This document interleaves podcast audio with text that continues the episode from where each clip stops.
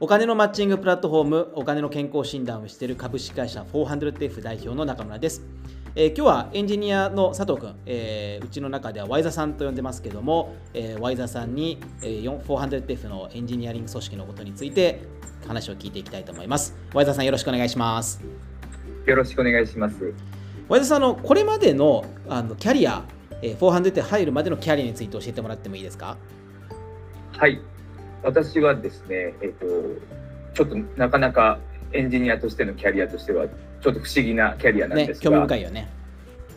大学を卒業した後に、しばらく、えっ、と、あの目標としてちょっと外国に長い間行ってみたいなっていうのがあったので、うんカナダにワーキングホリデーに行くために、うん、ちょっと,、えーと、アルバイトをしてお金を貯めて、うん、それで、えーと、半年ぐらいアメリカに行きその後カナダにワーキングホリデーに行きました、うんうん、それで戻ってきた後、まあずっと音楽が好きだったので、うん、CD 屋さんでまたアルバイトをしたんですが、そのまま、えーと、社員にしていただいてそれでその社員でしばらくいろんな店舗3店舗4店舗ぐらい回って、その後にまあ、退職をして、うん、今度は、えっと、お友達がやっているレストランをのお手伝いすることになって、うんうん、そこで、えっと、ホールスタッフとかあとは、まあ、料理もその時やっていたんですけれども、うん、そこで1年間ぐらい働いて、でその後また音楽の仕事がやりたいなと思って レコード屋さんで働き始めました。でその時にちょうどもう20代後半ぐらいになって、まあそうですね。その時に自分が考えていたのは、まあ、このお仕事を、まあ、もうちょっと年を重ねてもまだ続けられるのかなとかいろいろまあ自分の中でちょっと考えたことがあって、うん、その時に、えっと、今 400F で一緒に働いている、えっと、中村亮君、うん、えっと、高校の後輩なんですけれども、うんうん、にたまたまちょっと会う機会があって、うん、そういう相談をしたんです、その時に、まあえっと、中村亮君はそういうエンジニアとして働いているという話があって、うん、まあ、ちょっと勉強してみればみたいな話にまあなりまして。うん。そこで、まあ、そのレコード屋さんで働きながらちょっとだけ、えっとまあ、勉強もしていたんですけれども、うん、まあ、その後ですね、まあ、いろいろ縁があって、うん、えっと、SES で、うん、えっと、そのいわゆる IT 系のテスターみたいな仕事を受けるようになりまして、うん、そこでまた3社ぐらい、えっとまあ、ちょそこは短いんですけれども3社ぐらい、えっと、回ってテスターの経験をしたんですけれども、うんうん、まあ、最初のお話だと、えっとまあ、開発ができるっていう話だったんですけども、やっぱり、まあ、未経験だったのでなかなか開発をできるお仕事に、えっと、当たることがあまりなかったので、うんうん、まあ、どうなるかなというふうに思っていて、うん、でその仕事を続けている中でも、まあ、中村君とお話をしてずっとしていたんですけれども、うん、たまたま本当にもうその SES で最後にお仕事していたところの契約がまあ終わりだっていう話になって。うん、面接をすごいたくさんその1週間で何個も受けていたりした時に、たまたま中村君から連絡があって、まあ、どうなってるみたいな話になったんですけど、もうちょっと今全然決まらないんだよみたいな話をしたら、うん、まあよかったらじゃあこの、えっと、鏡さんですね、うん、鏡さんお話ししてみないみたいな話になりまして、うん、で本当に急展開で 今の後半トレッド F にたどり着いたというような感じになっています。そうだよね。でそこからの最初、はい、業務委託で働いてもらっていて、まあ、正社員になってもらったっていう感じだったと思うんだけども、あのね、いわゆる本当にエンジニアの絵の字も最初の方のキャリアで出てこない中で、まあ、400F の、はい、えー、エンジニア組織に入って最初ってこうどんなことをこうやったりしてたの？最初はですね本当にもう手取り足取り今ささっき言った中村君と、うん、あとはこれからあの登場するでしょうけどあのリセッシュ、うん、手取り足取り教えてもらって、うん、本当にもういろはのいいからもういろんなことを教えてもらい、うん、本当になんだろうな最初はもう本当にバックエンドフロントエンドっていう言葉でさえもちょっとわからないようなレベル感でやっていたんですけれども、うん。うん、本当にそれで3か月ぐらい本当にみっちりつきっきりでいろんなことを教えてもらって、うん、それでまあある程度、まあ、今となっては全然なんですけどいろいろ教えてもらってって感じですかね。あれっていつだっけ？それ教えてもらってた時っていうの？は2019年2019年の11月に、うん、そう業務委託で入りました。で3か月で。で、ね、2020年の、まあえー、2月とかそれぐらいから正社員だよね、はい、そうですね。で当時ってまあね俺たちも覚えているのがいわゆるこう本当になんだろうポテンシャル採用もしくはジュニアみたいなエンジニアとして入ってもらったんだけども、はいはい、まあ、そこから、はい、えー、2年か。でもう、ね、あの今。ね CTO のマッツンとかも話しているけども多分ワイザさんってもう最も成長してでまあミドル以上の多分今実力がついてきたみたいな感じでこの急成長曲線がえぐいという話によくなったりするんだけどもこの2年って自分がこう実力をつけてきた過程っていうのは本当どんなことをやっていってどうやってこういろんな技術だとかそういったのでキャッチアップしていったりしてたの？そうですね。やっぱり最初のうち自分の中で本当に大きいなと思ったところは、うん、やっぱりまあ年齢のせいにするわけではないんですけど、うん、やっぱりその30歳を過ぎて新しいことをやるとなると、うん、やっぱりいろんな話をこう教えてもらったり聞いたりするっていうことに対して、やっぱりもう慣れてしまっている部分がやっぱりあるので、うん、やっぱり分からないことを素直にこう分からないとか教えてほしいっていうことがやっぱりできなかったと自分で思っているんです。ででもやっぱりそういうふうなのその当たり前なことをやっぱりできるようにならなきゃいけないなっていうかその分からないことはやっぱりすぐ分からないでなんで分からなかったか、うん、自分はこういうふうにしたけど分からなかったっていう説明ができるように、えー、と分からないことを説明できるっていうのをすごく意識して言えるようにしなきゃっていうのがを実践したのが結構大きかったかなというふうに自分では思ってます。なるほど。はい。なんか技術力みたいなところで言うとどうなんだろう、はい、そのジュニアからミドルに至るにあたってすごいこう必死に勉強しただとかキャッチアップしていったとか、まあ、チームのサポートとかいろいろ教えてもらったとかなんかそういった取り組みの中で自分の実力ついていったみたいなのってあったりしたの？そうですね、まあ、当然その周りのみんなに教えてもらってっていうのもありつつ、うん、あともう一個自分の中で大きいかったなって思ったというのは、うん、やっぱり最初のうちは本当にいろいろなことができなくて自分でこういろんなことを、えっ、ー、となんて言うんだろうな自分から取っていくっていうことがやっぱり二の足が踏まれるというか、なんかこうやっぱり自分なんかでできるのかなみたいなのをやっぱりいろいろ考えてしまっていたんですけども、うん、やっぱりやってみてわからないのとやらないでわからないだろうっていうのはやっぱりもう当たり前ですけど全然違うなって思って、うん、本当に最初はややってもどうせわからないだろうなみたいなのがすごいあったんですけど、うん、やっぱりやって当たっていく姿勢というか、うん、それでその中でどんどん新しいことをキャッチアップしていくっていうようなことが意識でき始めてから、やっぱり変わったなっていうふうに自分で思います。うんまあ、そういうのはあれだよね。こうチャレンジさせてくれる環境があって実際にやってみてあこういうやり方だと間違ってるんだなとかで新しい多分、はい、えー、技術についても実際に一回触ってみてでそこでこう学ぶみたいなことのこの、まあ、ある意味のエンジニアとしての PDC みたいなものをす,、ね、すんごい回してたって感じだよね。はい。でなんかあのそういうふうなこう約2年の成長期間を果たしてぐっと伸びてきた中で今は具体的にどんなことを前田さんは取り組んだりしているの？まあ今今すぐ、えーと、最近始まったっていうことではないんですけれども、うんうん、割と自分たちのチームの中で、うん、まあ DDD ドメイン駆動設計っていうのやってみたいよねとか、あとはマイクロサービスとモノリスみたいなそういう話だったりとか、割とチームで話して、自分自分たちが今まで導入してこなかったそういう技術的なことっていうのに取り組んでいこうっていうのをみんなでやっ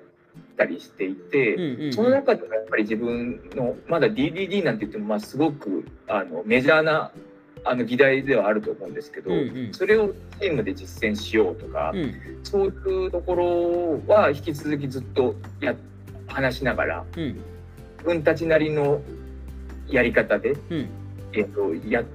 ていこう進めていこうみたいなのを取り組みはずっとやっているような感じですね。うんうん。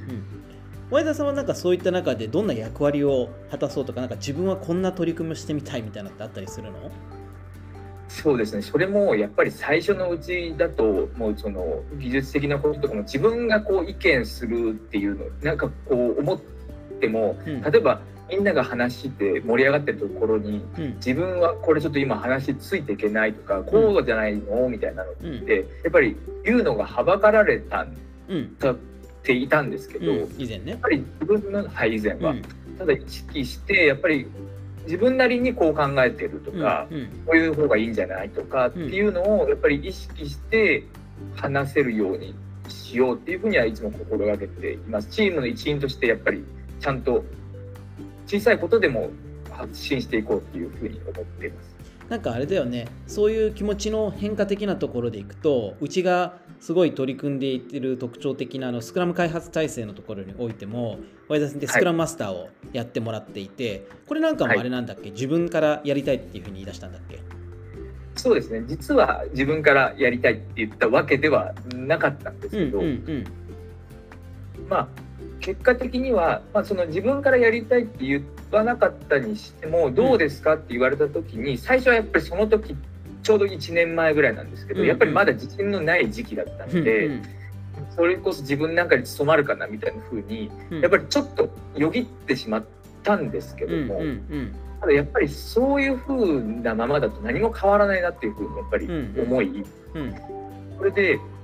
やっぱりやってみてダメだったらそれはそれだなっていうふうにやっぱり思えるようになったので、考えてるうちに、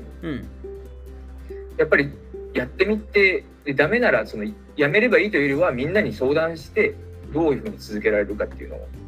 探っていけばいいじゃんぐらいの、こうある種こう開き直りじゃないですけど、うん、やっぱりそれぐらいの気持ちでいろんなことに挑戦したいなっていうふうにやっぱりちょうど本当にスクラムマスター始めるか始めた後ぐらいにやっぱり思えるようになりました。うん、なるほど。あとそのスクラムマスターっていうのは今具体的にどんなことを和田さんはやってるの？役割として。そうですね。まああのいわゆる基本的な、えーとなんだろうなスクラムっていうフレームワークをその原則的にはもう本当に原点通りにやろうっていうのがみんなチームの中での、えっと、意識なので、うん、やっぱりそれを原点通りにやるっていうのを心がけて、まあ、チームが円滑に、えっと、PO と、えー、ステークホルダーといい関係で開発ができるようにアジャイル開発ができるようにっていうところの、えっとサまあ、サポートというかそういう役割ではあるんですが、うん、やっぱりやっていく中でいろいろこうなんだろう迷ったり悩んだりすることもすごいあるんですけど、うん、でも、えっと、他にもチームメンバーにも今までスクラムマスターやったことのある人もいるし、うん、やっぱりそういう相談できる環境にもあるので、なんかいろいろそういう人と相談しながら、まあ、どういうふうにしていこうとか、まあ、そのレトロスペクティブではどういうふうにしたらいいんだろうとかこう結構毎週考えて、そういうところを楽しく、うん、楽しくっていうところが大きいですよね。なんか毎日開発できるようにっていうところを意識しながらなんかやっている感じですね。うん、ねうちとか今、ね、バックログの積んでいるのもね、毎あの各スプリント期間できちっと全部消化できるような感じの体制になってきたしそういった意味でいくとね、はい、あのポインティングなんかも含めてすごい精緻になってきたしみんながどれぐらいできるのかっていうそういったこう見積もりのところもすごいこうあれだよね。洗練されてきたよね。そうですね。やっぱりみんな迷いながらこういろいろ進んできたんですけど今のスクラムチームになってまあ1年弱ぐらいあったので、うん。うん、まあここに来ていろいろなんかみんなお互いが分かってきたというか、チームとしてなんか共一認識みたいなのが生まれてきたのかなという感じは自分の中では知ってます。うんうんうん、でなんだろう。あのこうスクラムマスターをやるといろいろとやっぱり大変なこととかもあったりすると思うんだけども、まあ、正直こう、はい、どんなことがこの、えー、急成長してきた2年で、まあ、スクラムマスターやってる中でもそうかもしれないけども大変だったっていうのがある。でそれをどうやって乗り越えたりしてきた？今までって。そうですね。そのさっきもちょっと話にあったこう自信がない自分みたいなところを、うんやっぱりその自分なんかがみたいなとか、えっと、まだわからないしとか、うん、やったことないからっていうところがやっぱりすごくあったんですけど、うん、この 400F ですごい自分が本当に自分の成長のに、えっと、すごく大きい影響があったなって思うことが、うん、この360度評価っていうのを、あの半年に1回やってるんですけど、みんなにこうこの人のここういうところが良かったとかこういうところを直した方がいいんじゃないみたいな直したらもっと良くなるよみたいなところを言ってもらう会っていうか、うん、あるんですけどそれでやっぱり本当にほとんどの人が、えーと、ワイザさん自信持った方がいいよとか 自分が思ってることをちゃんと言った方がいいよあの思ってることは間違ってないよってそれを言わないのはもったいないよって本当にみんなに言ってもらったっていうのがあって。うんぱりその技術的なそのキャッチアップがそのみんなよりそのキャリアが短いっていうのはもうあ当然その時間を、えっと、乗りそんなんていうの超えること絶対できない。ので、うん、それだったらやっぱりその自分が思ってることをちゃんと言ったりとかやったりした方がいいっていうふうに言われたことが本当に大きくて、うん、まで本当にその無意味なそういうあの自分ができないだろうみたいなそういう不安みたいなのが、うん、を本当に意識して結構このなんだろう自分の中で変わらなきゃっていうのは強く思わなきゃいけなかったんですけど、うん、でもそれでやっぱりみんなにそういうふうに言ってもらえたっていうのはすごく自分の中で大きくて、うん、その変わらないといけないっていうのは結構大変そこが大変だなとは思うんですけど、うんうんうん、でもやっぱりそのみんなのが見てくれてそのそういうふうにいろいろ言ってくれたっていうことで乗り越えられたかなというふうに思ってます。確かにこうなんだろう人の成長ってすごく阻害要因になってるのって自分自身だっていうことが多かったりする気がしていてでそれをね、はい、乗り越えるのってなかなか大変だし自分を客観的に見るのって難しいけど 400F でやっている360度コメントと僕は呼んでるけど評価対象にはならないので、はいはい、あの360度コメントってみんな本当に率直に意見を言ってくれるよね。はい、であと俺俺あの前田さんにフィードバックしたこと覚えてるけどうちの場合ってあの給与もみんなに自己申告してもらうっていうのとあと外部評価を照らし合わせるっていうところでいくと、はい、まあ、自分に自信なくやってしまうと意味ないよと。だからそこってちゃんと自分に自信持って出そうねみたいなことを言った記憶があってなんか、そういったところがしっかりやると自分はできるっていうところから、えー、学習意欲も高まるだろうしキャッチアップもするし、はい、チャレンジもしてその中で失敗もするけどもなんかキャッチアップして急成長を果たすことができたのかなっていうのは思ったりするね。そうですね。本当に仁さんに言われたこともよく覚えてるしやっぱり本当に事あるごとにやっぱり自分で例えばほ本当にいろんな人がいる、まあ、ミーティングだったりとかでもやっぱりちょっとネガティブになってしまうこととかもあったりするんですけど、うん、やっぱり仁さんにも言われてるしその仁さんだけじゃなくて本当にみんな同じようなことを言ってくれたので、うん、やっぱりそういうところはやっぱり言われてるからにはやっぱりちゃんちゃんとそのフィードバックを受けて意識的にちゃんとやらなきゃなっていうのはやっぱりいつも最近というかここの半年間1年間ぐらいは思ってすごい仕事をやってます。そうだね。はい、どうだろう？400TF ってそういうすごくこういい人の集まりっていうイメージがあるんだけれどもその前田さんから見て 400TF のエンジニアっていうところだけにこうフォーカスがつってた場合にどんなこうメンバーが集まっていると思う？もちろん技術力とかも含めてっていうところでいくと。そうですね。あのさっきも言ってくれあの自分で言ったんですけどその本当にみんなちゃんと他お互いのメンバーを見てるし、うん、やっぱりそのなんだろう言いたいことはちゃんと言うし、うん、なんだろう分からないっていうのも本当にみんなちゃんと言える人たちだなっていうふうに思っていて、うん、あとはあのプロダクトが本当に好きだ好きな人たちなんだなっていうのを本当によく思って、うん、なんだろうよくしたいっていう気持ちが本当にみんな強くて、うん、技術的なことももちろんそうなんですけど、うん、それをどどうプロダクトに、え落としていくかっていうのをいつも考えてるんだなっていうふうに思いますね。うん、でそこプラス自分がこう気になっている技術を、えっと、プロダクトにどういうふうに反映させられるかみたいなのを、いつもこう考えているメンバーが集まってるなっていうふうに思います。うん、確かになんかプロダクトとか技術とか、まあ、エンジニアリングに対してピュアな人が多いよね。うん、本当にそう思いますね。うん、なんかそういったこう今のうちのエンジニアリング組織だけども親さんから見たらそのどんな今後エンジニアに 400F に入社してほしいなっていうふうに思ったりする？そうですね。やっぱりもう今の話からもう分かるように、うん、その自分がやりやりたい楽しくて、うん、そのピュアな気持ちをプロダクトに反映した上で、プロダクトが本当によくできるっていうことをその一気通貫で、技術だけで終わらないしプロダクトだけで終わらない、それを一気通貫で考えられる。しかもそのモチベーションがやっぱり良くしたい楽しくしたいっていうところ